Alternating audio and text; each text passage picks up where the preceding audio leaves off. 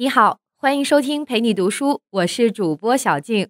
今天要为你讲解的书叫《动物精神》。二零零八年全球金融海啸爆发之后啊，西方经济学领域对这次经济危机做出了两种反应。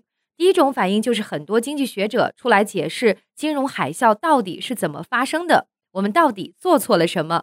很可惜啊，这里面大部分都是事后诸葛亮的精明，而不是事先警告大家危机即将来临。第二种就是经济学界里面有很多人重新提出凯恩斯主义，谈到了政府干预宏观经济的重要性，仿佛只要出现经济危机，凯恩斯就是唯一的救世主。那今天我们讲的这本书《动物精神》，从这两个角度都给出了新的解读。这本书在二零零八年金融海啸爆发后一度非常火，白宫的奥巴马拿这本书看，政府官员跟着看，后来呢，世界上很多人也都抢着看。而这本书的两个作者来头啊，确实很大。一个是乔治·阿克洛夫，他是伯克莱加州大学的教授，二零零一年诺贝尔经济学奖获得者。另外一位作者是罗伯特·希勒，近年来更是火得不得了。那罗伯特·希勒为什么火？第一，他首创了“非理性繁荣”这个词，还被美联储主席格林斯潘引用过。第二，是在金融海啸爆发的几年前。他就开始关注美国投资者对房地产的热捧，所以呢，很多人认为这一次的金融海啸最早而且准确的预言它会发生的人就是这位罗伯特希勒。其实呢，这两位作者在写这本书的时候啊，金融海啸还没有爆发，只不过是因为他们发现了主流经济学界的一些问题和漏洞，就着手写这本书。谁知道一场金融危机反而成就了这本书的大卖。好了，我们先来解释一下书名，讲一讲什么叫动物精神。大部分时候呢，当我们谈到凯恩斯主义时，都会说起凯恩斯政府干预经济这个观点，但是很多人就忽略了凯恩斯曾经提出过动物精神这个事儿。动物精神这个词儿就来自凯恩斯，它是指在经济行为里面撇除掉人类理性这一面，影响我们做出决定的那些东西，就可以叫做动物精神。今天我们说的这本书，就从五个方面诠释了动物精神是怎么影响人们的经济行为的。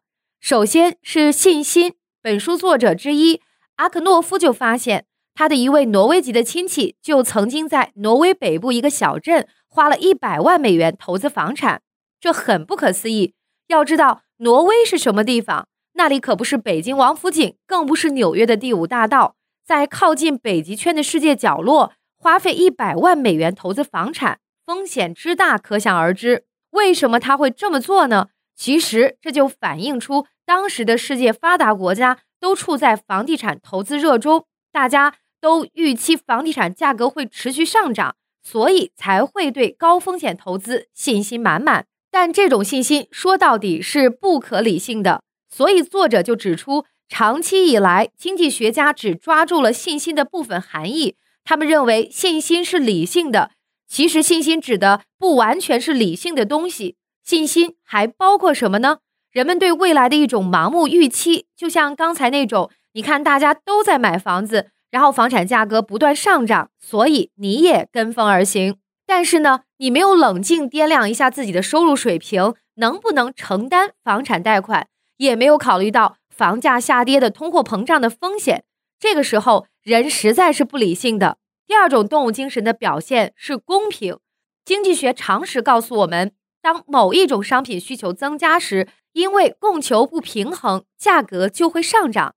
但是这个理论忽视了公平对市场的干预。在这本书中就讲了一个故事，说啊，在冬季的美国东北部地区经常会闹雪灾。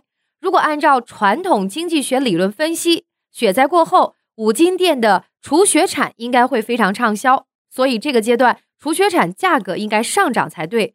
可是作者就做了一个调查，发现居然有百分之八十二的受访者认为，在暴风雪之后把除雪铲的价格提高是不公平的，这根本就是发顾客的灾难财嘛。所以，在美国很多五金店遇到这种情况时，也不会提高除雪铲的售价。这就说明大家非常看重经济交往中的公平。而这种公平也不是我们平常所讲的经济上的理性行为。第三种，我们再来说一说腐败和欺诈。即使在一个健康法治的社会环境里，同样会出现这类反社会倾向、腐败和欺诈代表了经济运行的阴暗面，但是你知道吗？它的另一面却是创新。这个观点是不是很颠覆你的认知？那作者为什么这么说呢？因为经济领域创新其实本身就意味着对原有规则的破坏，只不过成功的创新可以惠及众人，作为一种新规则被普遍接受，而失败的创新就会被诉以欺诈和钻空子。第四种呢是货币幻觉。通俗的说，就是人缺乏对货币价值的理性认识。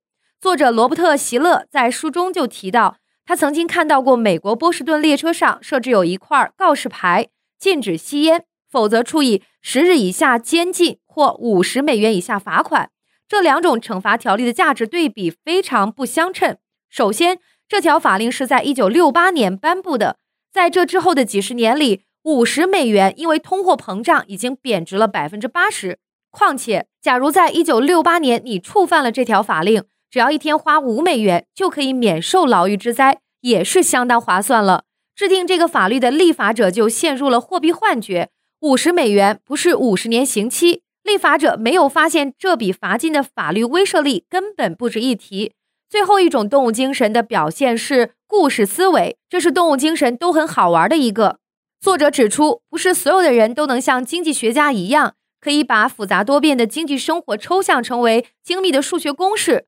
你什么时候见到过有人会先用计算机建模算一算交易盈亏的指数，然后再去买菜或者做生意的？那么经济生活在我们一般人眼中到底是什么样的呢？很简单，在我们的观念当中，经济发展只有两种模式。第一种是喜剧模式，这类故事从数据角色分析，其发展脉络是从零到一，再从一到 n。与之对应的经典故事有《灰姑娘》《洛克菲勒自传》等，很多创业者都会沉浸在这种故事模式当中，期望自己可以依靠创意和奋斗获取更大的财富回报。第二种则是悲剧模式，它与前者正好相反，发展脉络是从 n 到一，再从一到零。这类经典范例包括《红楼梦》《罗马帝国衰亡史》等。有趣的是呢。往往一些成功人士更容易接受这种故事模式，因为对于他们来说，从现有资源中获得更大利益的可能性已经降低，但是失去他们却非常容易。所以，越是到了成功的巅峰，危机感也会越大。但是，请你仔细想想，这两种故事模式有什么理性可言呢？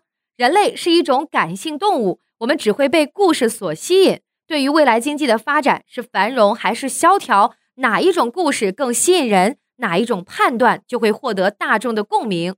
刚刚我们聊了信心、公平、腐败和欺诈、货币幻觉、故事这五方面是怎么影响人们做决策的。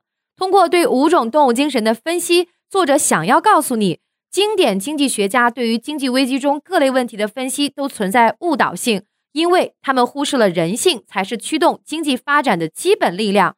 而这些力量当中有很多都与动物精神相关，所以越是那些不能被量化的动物精神，越有可能是理解并解决经济问题的关键。那既然动物精神影响这么大，那作者呢就试图参考五种动物精神，对经济危机中出现的投资泡沫、高失业率、贫富分化等问题进行一番全新的解读。作者得出了哪些结论呢？一起来看。第一个结论是。货币幻觉催生了人们对房地产的盲目信心。二零零八年，美国次贷危机爆发，几乎所有美国人都坚信房地产是投资领域永不沉没的航母。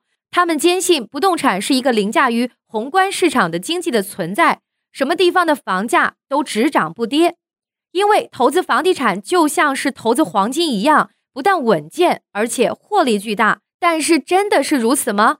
举个例子，次贷危机后。美国衰落最快的城市是底特律，这是一座位于美国东北部的重工业城市，也是美国三大汽车公司通用、福特、克莱斯勒总部所在地，一直以来都是美国东北部工业中心。城市人口增长保持在六百万人以上。在二零零八年以前，底特律北部一套二百三十平方米的住宅差不多要花四十五万美元。随后，金融海啸爆发，引发大批居民外逃。底特律房价大跌，二百三十平方米的住宅价格一度降到两千三百美元，房价缩水接近二倍。二零一三年十二月三日，底特律宣告破产，但是很快从二零一四年开始，不少先锋艺术家和环境保护主义者受这座城市低廉房价和空置厂房的吸引，开始进驻底特律。他们先是改造底特律城区，然后开始创业，做艺术设计，举办展览，忙的是不亦乐乎。也许在未来，底特律会成为一个拥有文化产业的新城。到那时，这里的房价会回升到危机前也说不定呢。听了这个故事。你还会坚信房地产投资是绝对安全的吗？没有什么产业可以逃出市场经济优胜劣汰的残酷规则。不动产的永久繁荣不过是房地产商兜售给消费者的一种货币幻觉。第二个结论是，当经济陷入衰退时，货币幻觉和公平会加剧失业率高涨。在19世纪末期，美国曾经发生过一次经济衰退，市场物价大幅下跌。部分企业主面对企业破产的危机，就去找工人商量：“啊，你们看，物价下跌了，你们也该减薪水了。我们企业主也不是不讲道理，如果出现通货膨胀、物价上涨，你们工人就要求我们加工资。那么现在物价居然下跌，我们是不是可以少付你们一些薪水呢？”结果工人回答是：“减薪门儿都没有啊！”当时的产业工人不是不知道企业面临倒闭的危机，理性接受企业主的建议才是双赢的选择。但是工人们依旧沉溺于货币幻觉，即使货币的实际购买力没减少，他们也无法接受货币面值额上的削减。这对于货币面值额的执着，就制约了工资和价格的灵活性。而对于灵活性本身，是能够挽救企业破产的。可不要怪十九世纪的工人们太糊涂。换成你是公司老板，以物价下跌为理由要减你薪水，你愿意啊？其实呢，在现实社会中。执着于货币幻觉的人也有不少。二零零八年金融海啸之后，全球经济开始逐步复苏，可独独失业率这个指数，无论政府出台什么样的刺激政策，就是居高不下。但问题是，市场上并不缺少就业机会。经济学家发现，有很多失业者实际是自愿失业，他们对当下的工作待遇、薪资不满，宁可保持观望，也不愿工作。那针对这类失业危机，作者就指出。货币幻觉除了会让人执着于名义货币，还会刺激人性的公平需求。即使在人力资源市场空前萧条的情况下，每一个待价而沽的人也都不太愿意把自己降价销售。只要公平感还在作祟，就没有人愿意牺牲自己的身价来换取就业机会。这就等同于在侮辱自己。第三个结论是，盲目追求公平导致贫富分化。我们都知道，美国是一个移民国家，有种族大熔炉之称。华裔、拉丁裔、非裔都是美国重要少数族裔，但是这些主裔在美国社会中的财富地位却有所差异。比如，美国东海岸的亚裔群体，他们的人均收入就高于同地区的白人；拉丁裔美国人的生活也是不错，人均生活水平和美国白人基本持平。不过，唯独黑人族裔和印第安原住民一直保持高失业率和贫富分化。黑人可以成为体育明星、当总统。与此同时呢，黑人犯罪率居高不下，黑人族裔依然被排挤在社会边缘。黑人族裔的境遇与华裔、拉丁裔形成了鲜明对比。为什么会这样呢？是因为黑人不够努力上进吗？还是美国社会依旧存在着对黑人的种族歧视呢？都不是。想要解释这个问题，我们就必须了解不同种族在美国的奋斗历程。我们先来看看美国少数族裔中的爱尔兰裔、拉丁裔以及亚裔群体。他们在历史上确实遭受过歧视和不公正的待遇，扮演着边缘群体的角色。不过呢，经过几代人的奋斗，他们逐渐的融入进了美国社会，获得主流文化的认可。这得益于美国是一个开放的竞争性机会。当这些少数族裔实现了美国梦，财富地位上升了，身份平等自然就得到解决，社会尊严也就有了。所以这些群体走的是先竞争后公平的路子。是通过奋斗赢得的平等，而美国黑人和原住民族就跟亚裔、拉丁裔有所区别，他们是美国社会的受害者，而不是边缘人。首先，他们生活在这样一个历史场景中，就是原住民曾经在美国西进运动被驱逐和屠杀，黑人族裔是种植园主的奴隶。时代给这两大主义的心灵打上了屈辱感的烙印。是他们更加在意种族之间的平等。其次，经过了二十世纪六十年代的黑人维权运动后，美国社会开始正视历史上的罪恶，通过法令等政策性手段给予黑人平等权利。有人说这下好了呀，他们该过上好日子了吧？但是有别于亚裔、拉丁裔这种平等，并没有经过社会竞争的洗礼和打磨，它非常脆弱，并且掩盖了黑人族裔的高失业率以及黑人与白人之间的贫富差距。美国主流社会以为承认黑人的平等身份就大功告成了，而黑人自己又不愿意作为美国梦式的奋斗者，而是继续以受害者的心态出现在社会中。例如，在美国学校里。黑人学生对于教育质量的变化就远比白人更敏感，贫困家庭的黑人也比白人更多的放弃继续学习深造的机会。所以，美国黑人族裔的问题就在于他们缺失了通过竞争获取平等地位的过程，也就失去了支撑公平的财富基石。作者想要告诉你，导致社会两极分化的关键是人们过分重视身份公平，而忽视了竞争。公平仅仅是一个起点，最终必须落实到竞争上来。第四个结论是，经济运行的阴暗面会引发经济衰退。你能想象吗？美国作为世界第一经济体，直到一九三二年时还没有成文的证券法和信托契约法。这种无序的市场经济造就了美国的繁荣，但也酝酿了经济危机这个怪物。直到上世纪大萧条后，市场经济立法的重要性才逐渐被公众认可。可是，是不是有了完善的经济立法，就可以消除经济领域中的腐败和欺诈呢？作者梳理了美国在近三十年内金融领域发生的衰退，发现几乎每一次金融危机后，财经界都会爆出腐败和欺诈丑闻，而且都集中在新兴领域内。例如，在二零零八年的次贷危机中。高风险的次级抵押贷款明明是烫手的山芋，经过包装后就可以被评级公司给予百分之八十为三 A 级，百分之九十五为 A 或 A 以上的最优评级。所以，即使是一个法治的市场经济，欺诈和腐败还是会一点点侵蚀从业者的职业操守，最终导致经济局势动荡不安，以及随后发生的经济复苏进展缓慢。为什么腐败和欺诈屡禁不止呢？还是动物精神在捣鬼？两位作者强调，市场经济存在的一个弊端：市场并不能自动的生产人们真正需要的东西，而是能产生人们认为有需要且愿意为此付钱的东西。可不要小看它，人的动物精神就钻了这个空子。假如人们愿意为药品付钱，市场经济就生产药品；可如果人们还愿意为假药付钱呢？市场经济同样会生产假药，这种经济模式携带着腐败和欺诈的基因。第五个结论是，比起积极的政策扶持，讲一个好故事更有助于提振发展信心。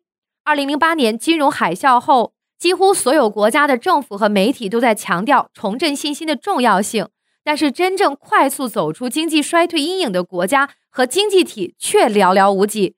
欧洲的希腊及西班牙等国一直深陷债务危机的泥潭，即使是以巴西为代表的南美新兴经济体，也面临着经济萎缩的危机。与之相反，作为金融危机首当其冲的受害者，美国在之后的数年内就恢复了元气，依旧以一个制造业强国的姿态再向前发展。与巴西同为新兴经济体的印度和中国，也没有因为金融海啸的打击就停止了快速发展的脚步。出现这种差异的原因在于，没有一个好故事来重塑经济发展的信心。一个国家或任何一个大群体的信心，往往紧随故事而上下波动。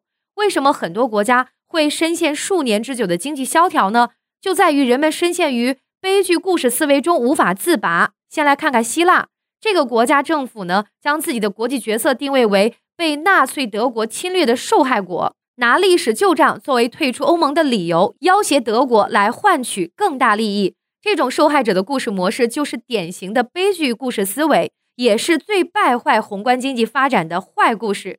与之相反的，美国就非常善于创造好故事。自美国建国以来，历届联邦政府和社会精英都在反复强调“美国梦”信念，就是一个人通过自己的勤奋、勇气、创意获得成功。而非依赖于特定的社会阶级和他人援助，这种精神的本质就是一个从零到一的好故事。中国和印度在这方面与美国也很类似，这两个国家的文化背景都存在复兴的故事基因。一旦经济生活中萌发出新的增长因素，比如说互联网或者人工智能，那么经济增长信心就会被重塑，新繁荣就会被激发出来。好了，今天的内容我们说的差不多了，现在来回顾一下这本《动物精神》的主要观点。动物精神是指在经济行为里面撇除掉人类理性这一面，影响我们做决定的那些东西。在洞察宏观经济时，必须以人性作为重要的出发点和参考点，因为人是经济生活中的主角，而人性中所包含的动物精神，则是人们行动的真实动机。人类的动物精神会让严谨的经济学理论在人性这里绕一个弯。作者对经济危机进行了一番全新的解读。比如货币幻觉不仅可以催生对某个产业的盲目乐观，还会使市场丧失调节能力。机会公平远比身份平等对弱势群体的意义更大。经济运行的阴暗面会引发经济衰退。比起积极的政策扶持，讲一个好故事更有助于提振发展信心。同时呢，作者也指出，市场经济并不只能有一种形态，它的游戏规则一直在随着社会的变化进行了调整。一九二九年的大萧条让凯恩斯主义登上历史舞台。二十世纪七十年代后的西方国家的经济滞胀，又让民众普遍恢复了自由放任的经济信仰。由于二零零八年的金融海啸，政府又一次需要在经济生活中有所作为。但是，无论任何一种运行规则，在它的发展过程中，都会受到人性中动物精神的影响。感谢关注，陪你读书，欢迎点赞分享，同时可以打开旁边的小铃铛。陪你读书的更新会第一时间提醒你。我是主播小静，我们下期再会。